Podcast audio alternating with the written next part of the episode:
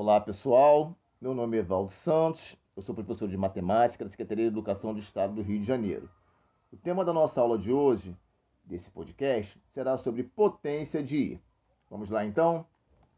Até agora, estamos trabalhando somente com as transformações I ao quadrado igual a menos 1.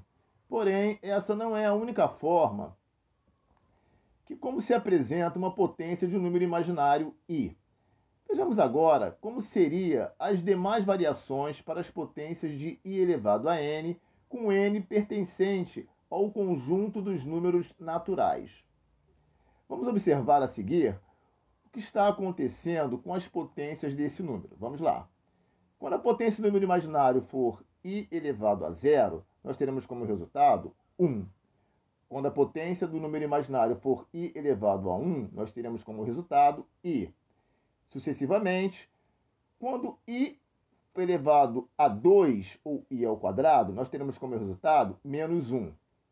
i elevado ao cubo, teremos como resultado i elevado a 2 vezes i, que será igual a menos 1 vezes i, que será igual a menos i e elevado à quarta potência, nós teremos como resultado i elevado ao quadrado vezes i elevado ao quadrado, que será igual a menos 1 vezes menos 1, que será igual a 1.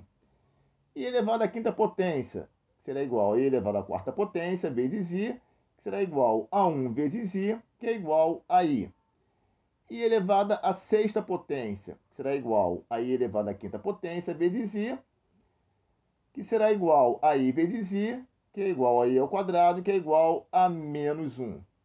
i elevado à sétima potência será igual a i elevado à sexta potência vezes i, que é igual a menos 1 vezes i, que é igual a menos 1.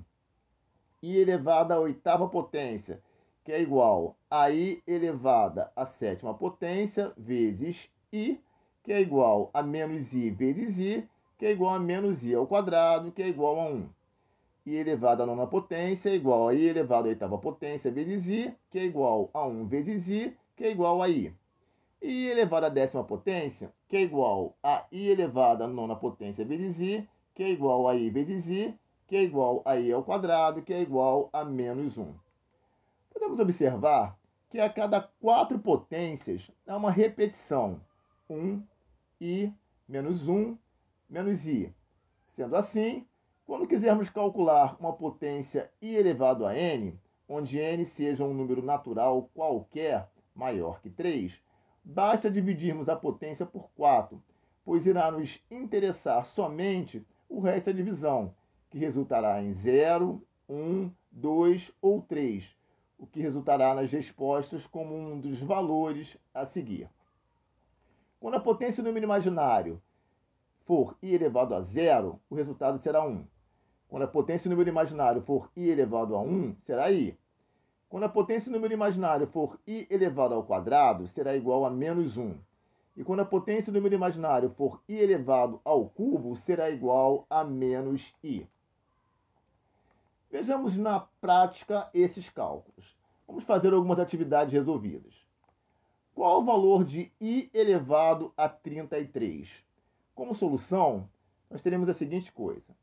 Como a potência é de grau maior que 3, vamos dividir essa potência por 4 e iremos trabalhar com o resto da divisão. Então, 33 dividido por 4, nós teríamos 8, 8 vezes 4, 32, como o resto, 1. Quando dividimos o expoente por 33 por 4, temos como quociente o 8 e o resto 1. E para nós, o que interessa é o resto da divisão, que nesse caso é 1, ou seja, i elevado a 32 é igual a i elevado a 1, que é igual a 1. Vamos ao segundo exercício resolvido, então. Qual é o valor de i elevado a 932? Solução. Efetuando a divisão, nós teríamos 932 dividido por 4, teríamos como resultado 233 e resto da divisão, zero.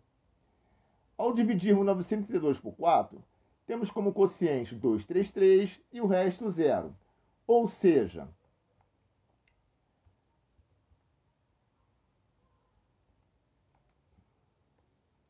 i elevado a 932 é igual a i elevado a zero, que é igual a 1.